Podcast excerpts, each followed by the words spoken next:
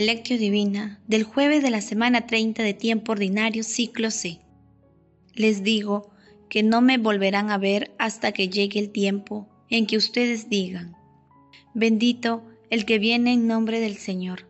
San Lucas capítulo 13 versículo 35. Oración inicial.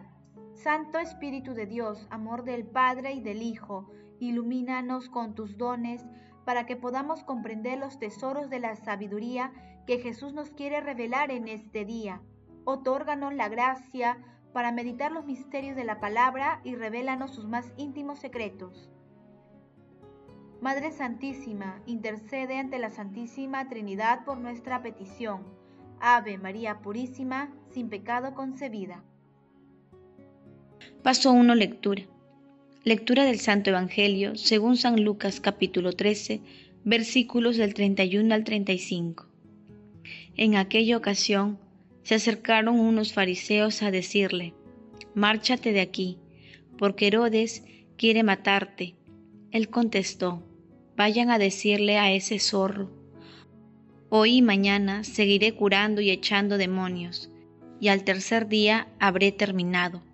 Pero hoy y mañana y pasado tengo que caminar porque no cabe que un profeta muera fuera de Jerusalén. Jerusalén, Jerusalén, que matas a los profetas y apedreas a los que se te envían. ¿Cuántas veces he querido reunir a tus hijos, como la gallina reúne a sus pollitos bajo sus alas? Pero ustedes no han querido. Pues bien, miren se van a quedar con su casa desierta.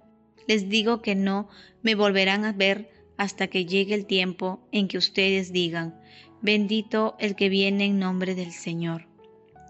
Palabra del Señor, gloria a ti Señor Jesús. Cristo, como siempre lo ha profesado y profesa la Iglesia, abrazó voluntariamente y movió por inmensa caridad su pasión y muerte por los pecados de todos los hombres, para que todos consigan la salvación. Es, pues, deber de la Iglesia en su predicación el anunciar la cruz de Cristo como signo de amor universal de Dios y como fuente de toda gracia. Concilio Vaticano II Declaración sobre las relaciones de la Iglesia con las religiones no cristianas. Nostra Aetate. En el pasaje evangélico de hoy denominado Lamentación por Jerusalén, Jesús profetiza sobre lo que le sucederá a esta ciudad. En este texto, los fariseos comunican a Jesús que Herodes Antipas, el mismo que mandó matar a Juan Bautista, quiere matarlo y le dicen que se marche de allí. La presencia de Jesús era incómoda para Herodes en su territorio, porque mucha gente lo buscaba para escucharlo y seguirlo. También Herodes creía supersticiosamente que Jesús era Juan Bautista resucitado. Los fariseos, aunque detestaban a Jesús y querían matarlo, le avisan que Herodes lo quería matar su intención era que deje de predicar en sus territorios y culmine su misión. Ante este aviso, Jesús responde con tranquilidad y firmeza, que nadie cambiará sus planes y su misión, que es la de anunciar el reino de Dios y sanar a la humanidad.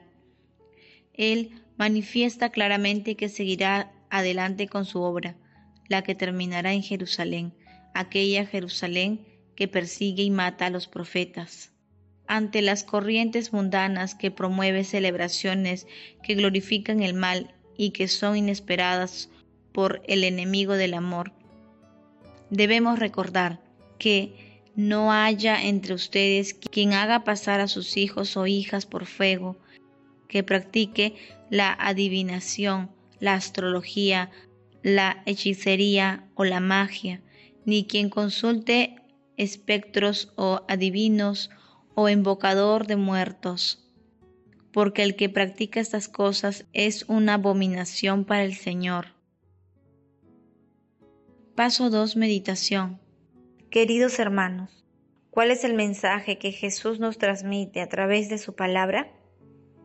Si trasladamos el pasaje evangélico a nuestros días, el legítimo lamento de Jesús simboliza lo que Dios puede sentir por todo el mal que sucede hoy en el mundo. Una importante proporción de la humanidad continúa rechazando a nuestro Señor Jesucristo a través de la promoción de conductas humanas que destacan la soberbia, el egoísmo, el consumismo, el libertinaje sexual, la ideología de género, entre otras cosas más que son contrarias a sus enseñanzas.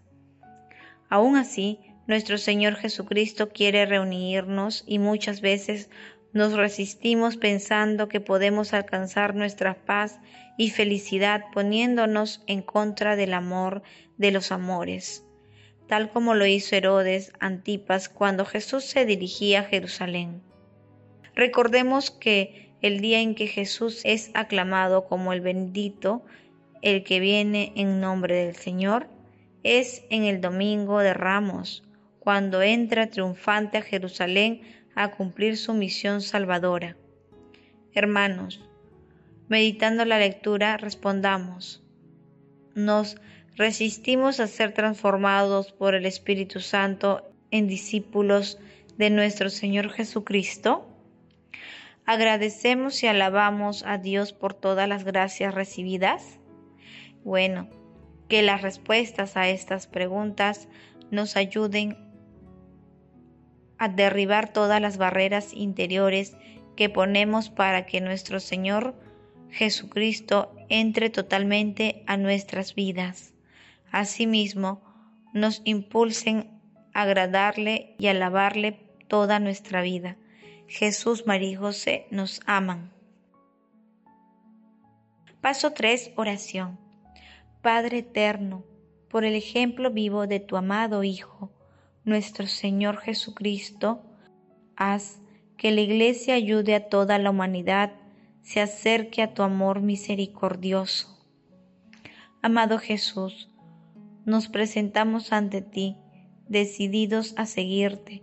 Concédenos la gracia de dar testimonio de tus enseñanzas en toda circunstancia de nuestras vidas.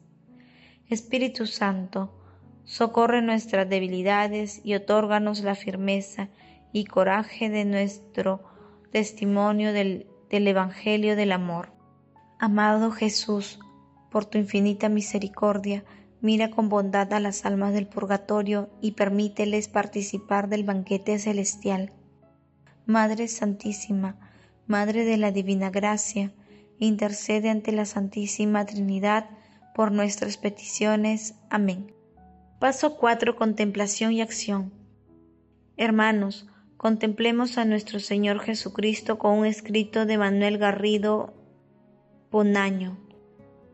Jesús anuncia de nuevo su pasión, morirá en Jerusalén en cumplimiento de las Escrituras, y en esta ocasión se levanta profundamente por la suerte que va a correr la ciudad santa y se afirma en la determinación de subir a Jerusalén, dispuesto a morir.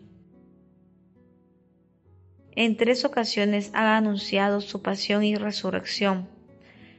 Al dirigirse a Jerusalén dice, no cabe que un profeta perezca fuera de Jerusalén. Jesús recuerda el martirio de los profetas que habían sido muertos en Jerusalén. Sin embargo, persiste y llama todavía a Jerusalén para que se reúnan en torno a él. Es inefable el amor de Jesucristo por su tierra.